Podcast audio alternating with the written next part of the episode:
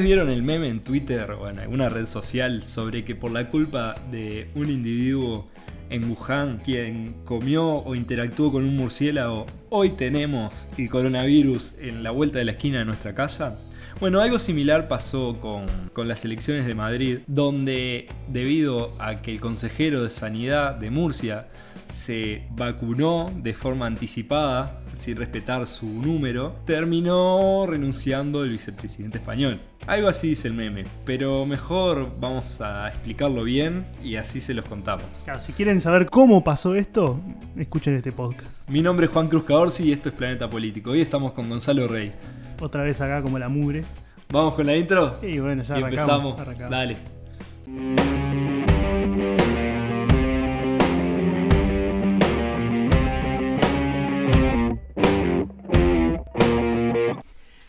Primero que nada, quiero preparar al oyente. Le recomendaría que se armen un buen cafecito, se sienten tranquilos a escuchar, porque el tema es muy complejo, como toda la política española, así que no es la excepción. Pero es una situación bastante complicada. Bien, yo no manejo tanto el tema, así que hoy el especialista sos vos, ya que hasta sos ciudadano español. Exactamente. Lástima que, que, no sos de Madrid, pero bueno. No, yo estoy inscrito en Galicia, así que no pinté mucho en estas elecciones, pero alguna cosa que otra hemos visto, porque como dijimos anteriormente con esa explicación con, un meme incluido, es una situación que comenzó en una comunidad ajena a Madrid, que repercutió en Madrid y que las consecuencias de estas elecciones repercutieron en toda España. Pero primero vamos a ir al principio para que entendamos todo esto, cómo, cómo llegamos hasta acá, cómo hubo elecciones anticipadas en Madrid y cómo se generó todo este terremoto político. El 10 de marzo, PSOE y Ciudadanos presentan una moción de censura ante el gobierno de Murcia. ¿Por qué? Bueno, básicamente, en este gobierno de Murcia que estaba encabezado por el PP, pero que el propio ciudadano integraba desde 2019, se dieron algunos casos de corrupción, como fue el que mencionaba Juan Cruz al principio, del consejero de Sanidad que se salteó su lugar en la lista y se vacunó anticipadamente. Pero más allá de esto, Ciudadanos, cuando firmó el acuerdo con el PP en 2019, que cabe recalcar, el PP gobierna, el Partido Popular, el Partido Centro Derecha, gobierna en la comunidad de Murcia hace más de 20 años y como suele pasar en ciertos lugares cuando un partido se prolonga mucho tiempo en el poder, han salido varios casos de corrupción. Entonces uno de los compromisos que solicitó Ciudadanos para formar gobierno con el PP fue lo que, lo que ellos llaman la regeneración. ¿En qué consiste la regeneración? Básicamente en blanquear la situación del poder, luchar activamente contra la corrupción y entre otros aspectos. ¿Dónde se encuentra en el, aspecto, en el espectro político Ciudadanos? Ciudadanos se ha definido siempre como un partido de centro liberal y esto le ha permitido jugar, digamos, a ambos bandos. En el año 2016, por ejemplo, tras las elecciones de diciembre de 2015, llegó un acuerdo de gobierno para investir a Pedro Sánchez como presidente de gobierno en aquel entonces.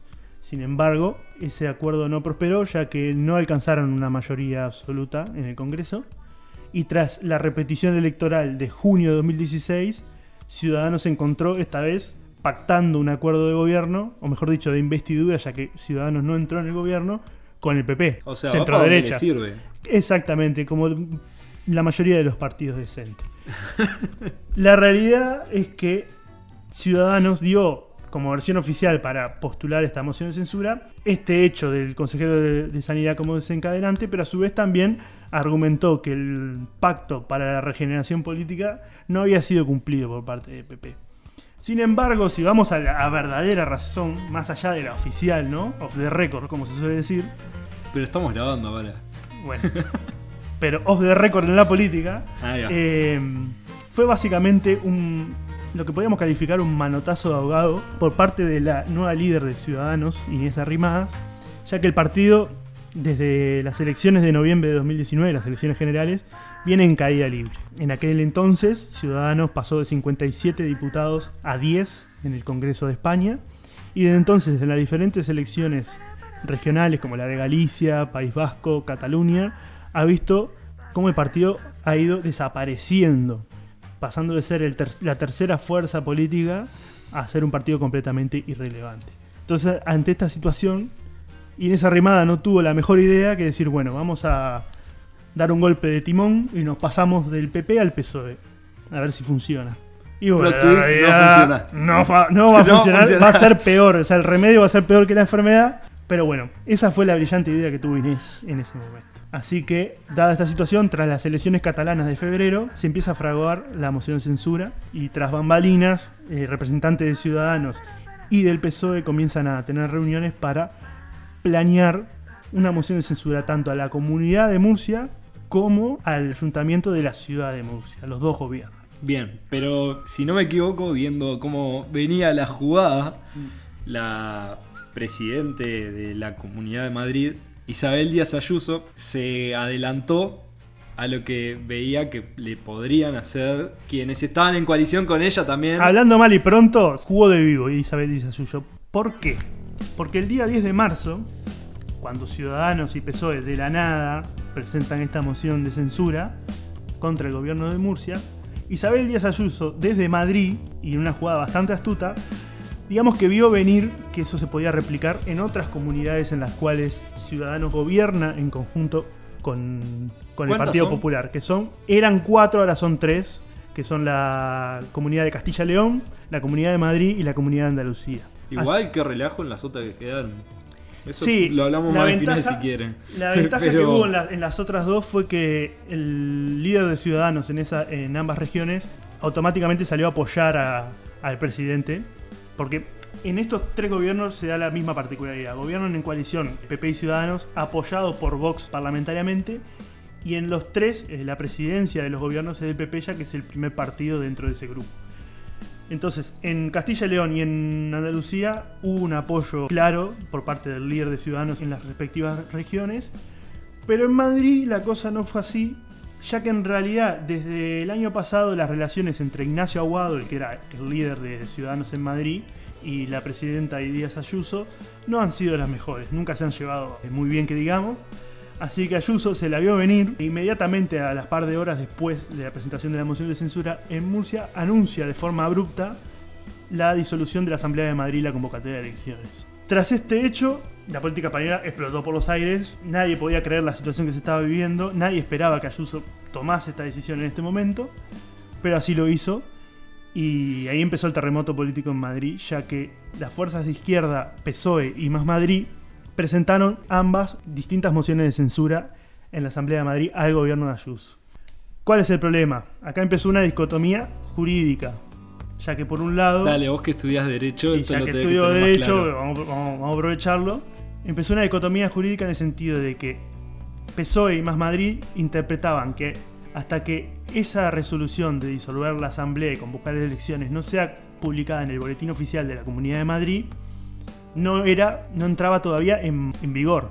Por lo tanto, ambos partidos se consideraron capacitados para presentar una moción de censura a la asamblea, que fue aceptada por dicha asamblea, ya que el presidente de la Asamblea de Madrid es de Ciudadanos. Entonces ahí se empezó a ver, a salir a la luz, digamos, el verdadero plan que efectivamente era replicar el modelo de Murcia en el resto de las comunidades que Ciudadanos gobernaba con el PP, con la complicidad de Ciudadanos. Y que ya lo venían planeando hacía rato, se ve. Y hace más o menos un mes. Las elecciones catalanas fueron el 14 de febrero y se supone que a partir de allí fue cuando empezaron los contactos PSOE. O sea, mientras hacían esto se, se veían de sentir como Frank Underwood en House of Cards. Y fue una jugada bastante... sí, Muy arriesgada, sí, muy... Muy jugada por parte de Ciudadanos. Pero bueno, que ellos Podría- preveían que... Podría salir bien. Ah, podía salir bien y hoy estaban gobernando todas esas comunidades con el PSOE. Pero bueno, Isabel Díaz Ayuso fue poco más inteligente y tomó la decisión de disolver la asamblea y convocar elecciones. Pero como dije, como se dio esta situación, evidentemente la situación terminó en tribunales. Y días más tarde, el Tribunal Supremo de la Comunidad de Madrid emitió un fallo al respecto, dándole la razón efectivamente a la presidenta Is- Isabel Díaz Ayuso, marcando que la disolución de la Asamblea y la convocatoria de elecciones rige desde el momento que se anuncia y no en el momento que se publica en el boletín de la Comunidad de Madrid, lo cual tiene bastante lógica, ya que si no, siempre que un presidente disuelva la Asamblea y convoca elecciones, habría una moción, porque, porque, no tendría sea- sentido. Así que evidentemente ahí primó el Sí, sentido común de- y, ¿Cuánto demora en publicarse? y al otro día se publica. Eh, Claro, Entonces, todo un día para, pre- para para presentar moción de censura y ahí se trabarían siempre las elecciones, siempre que hubiese algún interesado en trabarlas. No tendría mucho sentido. Así que efectivamente el tribunal eh, de la Comunidad de Madrid falló a favor de Isabel Díaz Ayuso y las elecciones se llevarían a cabo el, el 4 de mayo. Con una particularidad, primero que serían en día de semana, un día martes, algo que no es muy común en España, y además en este contexto de pandemia, lo cual los partidos de izquierda rápidamente utilizaron para atacar a la presidenta, ya que ellos consideraban que eh, Ayuso eligió un martes por dos motivos. Primero, porque no- era un día laborable y por ende porque no es votase menos gente, ya que ellos consideraban que cuanto más participación, menos posibilidades para Ayuso.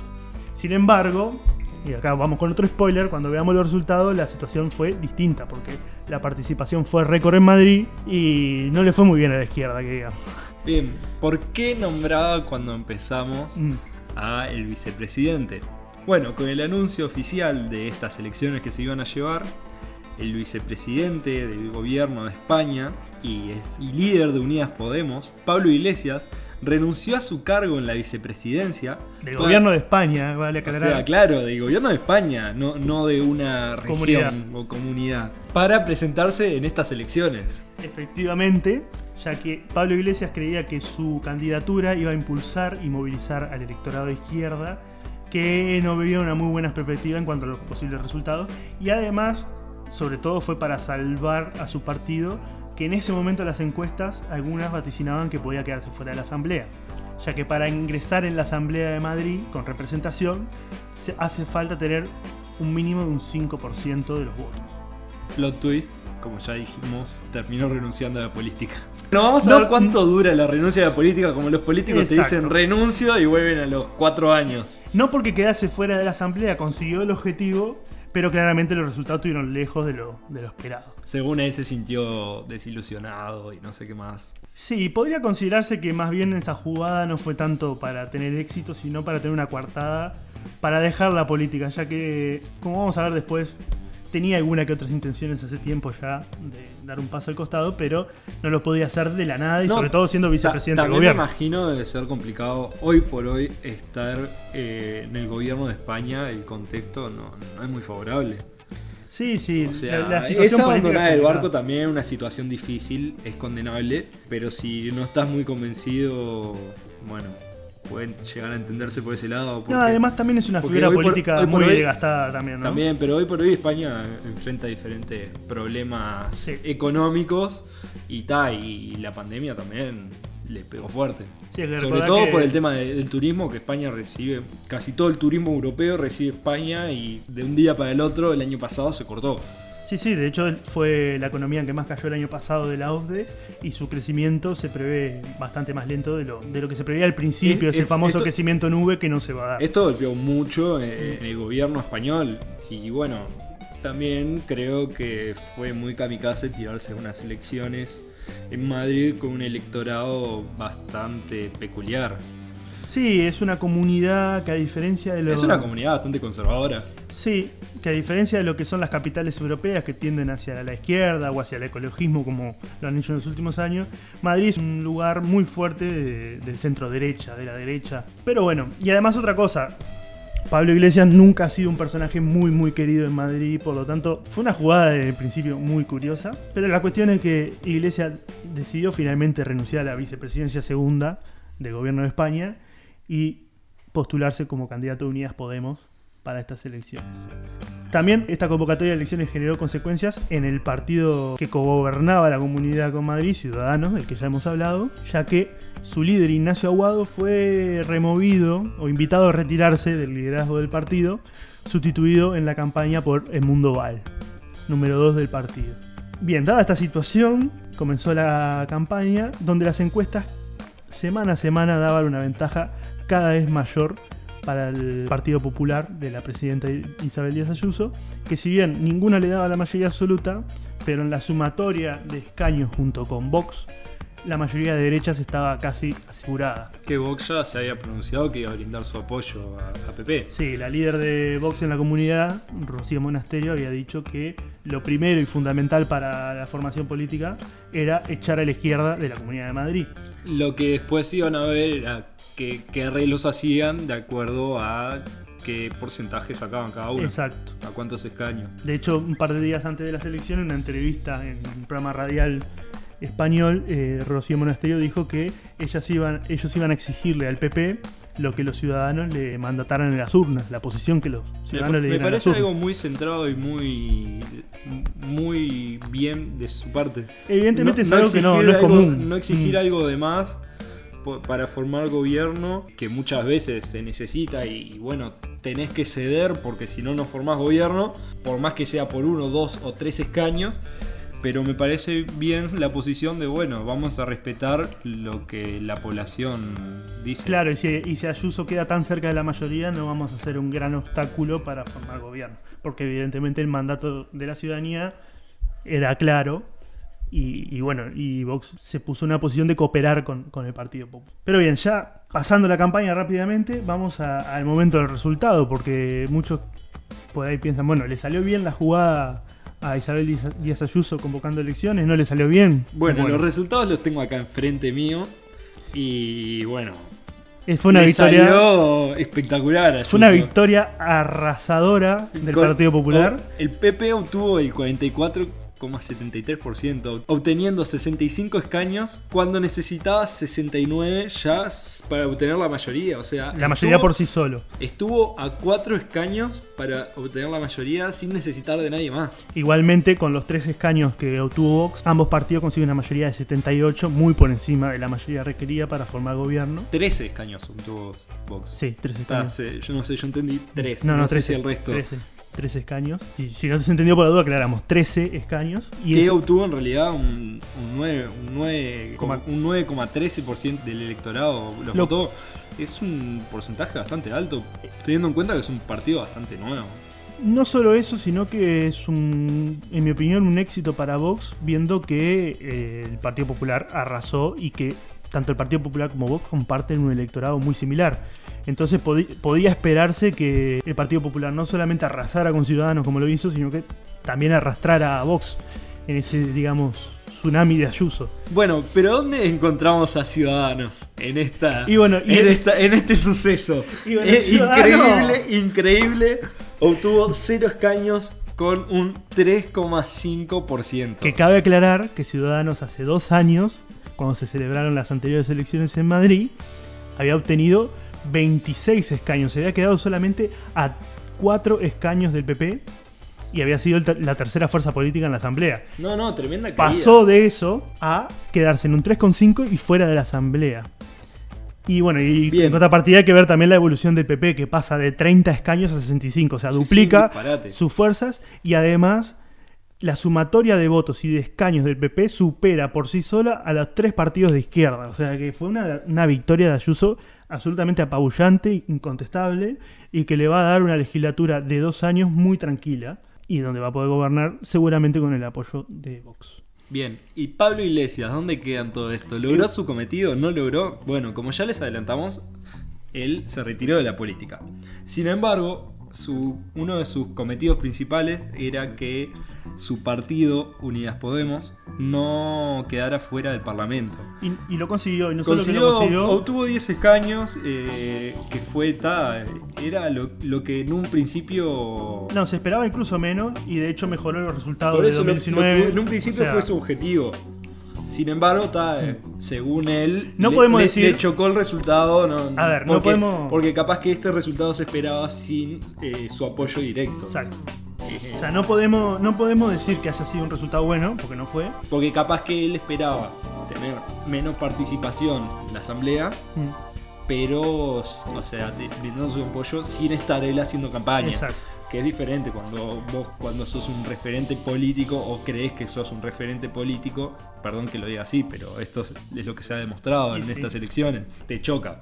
Y sí, Porque vos capaz que, que decís, bueno, yo siendo vicepresidente de España, me, me tiro acá Y entro con fuerza, Tengo claro. que entrar con fuerza. No, La realidad- entraste eh, Se quedó último, quedaste último eh, Sí. en, en- en- en la asamblea.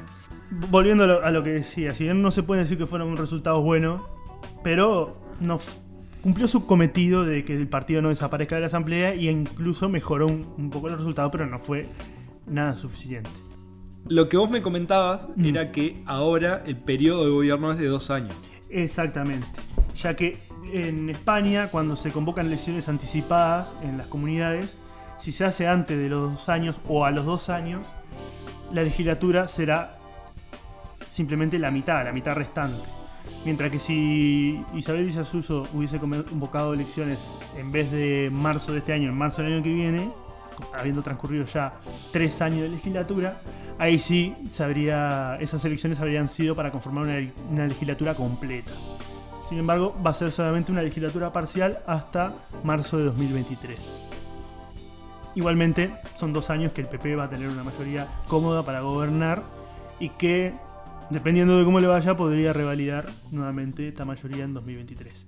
La realidad es que hoy Ayuso se ha convertido, tras estos hechos, en quizá la política con más apoyo y con más carisma en este momento de, la política española. Y que hablar con su audacia, porque se adelantó a, la jugarreta que le iban a hacer. Eso también me imagino cuando vos estás enfrente de votar a, un líder y demuestra que está bastante avispado, te, muestra confianza y te muestra dedicación, porque o sea, es en que ante una problemática no se va a dormir en los laureles. Exacto. Pero además era una política que ya venía bien valorada por la gestión que hizo su gobierno durante la pandemia sobre todo de la, forma como Madrid logró combinar el preservar, el cuidar la salud con también dar ciertos márgenes de libertad, sobre todo en lo que es pequeño negocio, para poder seguir abierto, seguir funcionando.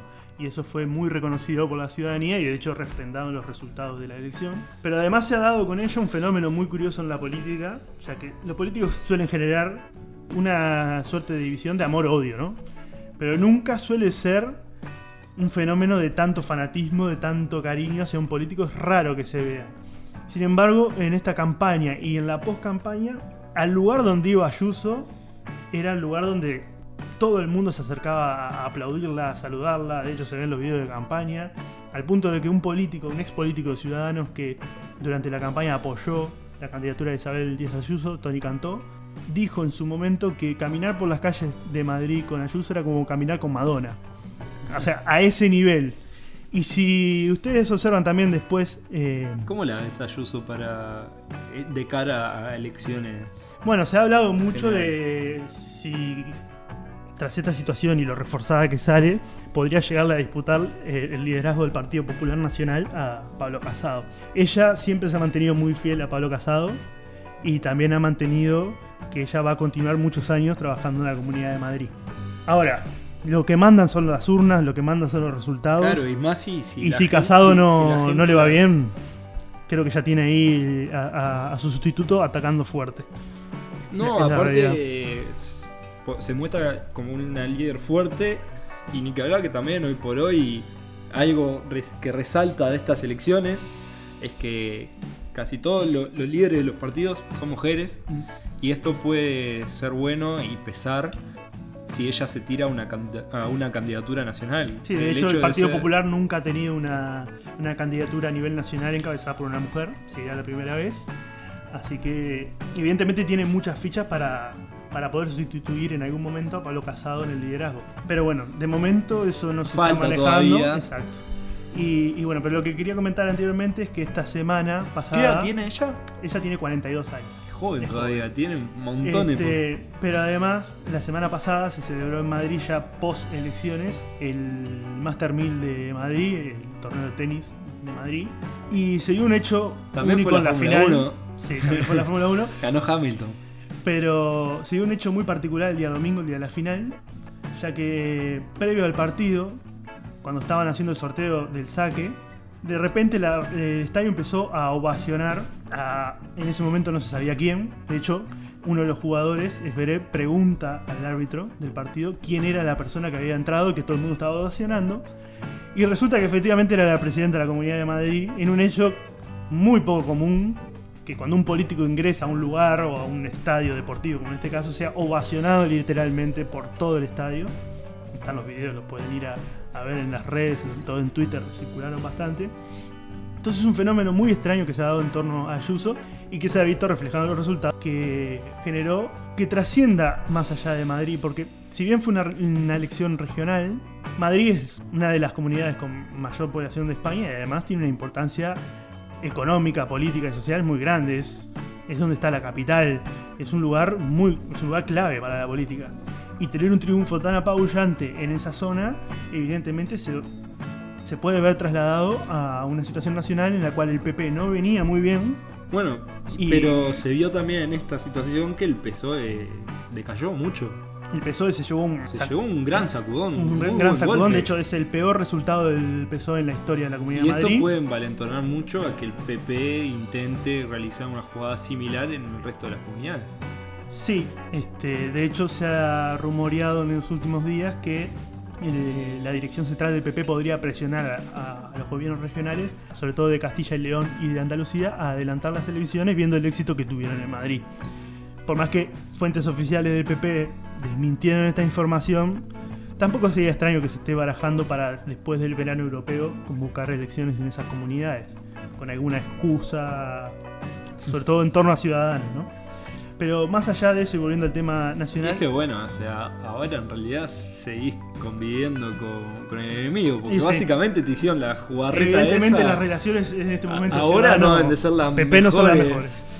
Pero volviendo al tema PSOE, y PSOE sacó los peores resultados de la historia de la Comunidad de Madrid, al punto de que quedó por un margen muy estrecho de unos 3.000, 4.000 votos, pero quedó en tercera posición y fue superado por el partido de izquierda Más Madrid, que ahora serán los nuevos líderes de la oposición, y esto llevó como consecuencia una reestructuración en el PSOE madrileño, ya que su líder, Ángel Gabilondo, renunció a la presidencia del partido y además va a renunciar también a su escaño en la asamblea. Y será sustituido por una gestora que se encargará de administrar al partido hasta el nuevo congreso que se celebrará quizás a fines de este año o si no, como tarde, a principios del año que viene quedaron.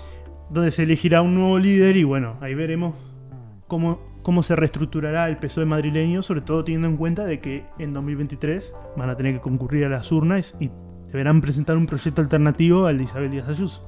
Bien, Está complicado el panorama para. es un panorama complicado. O sea, para el PP está en el mejor momento desde hace años. Bueno, Casado ha reivindicado mucho que este resultado será el comienzo del fin del sanchismo, como suelen llamar a- al gobierno actual, el gobierno de Sánchez. Y mm, por otro lado, Sánchez ha salido a aclarar que sus intenciones es la de agotar la legislatura de forma completa, que no van a haber elecciones anticipadas a nivel nacional, que recién se celebrarían en 2023. Pero la realidad es que tampoco Sánchez, por más que diga lo que dice, está en una posición Hay que muy... ver con cuánto apoyo cuenta. Ah, por ahí va.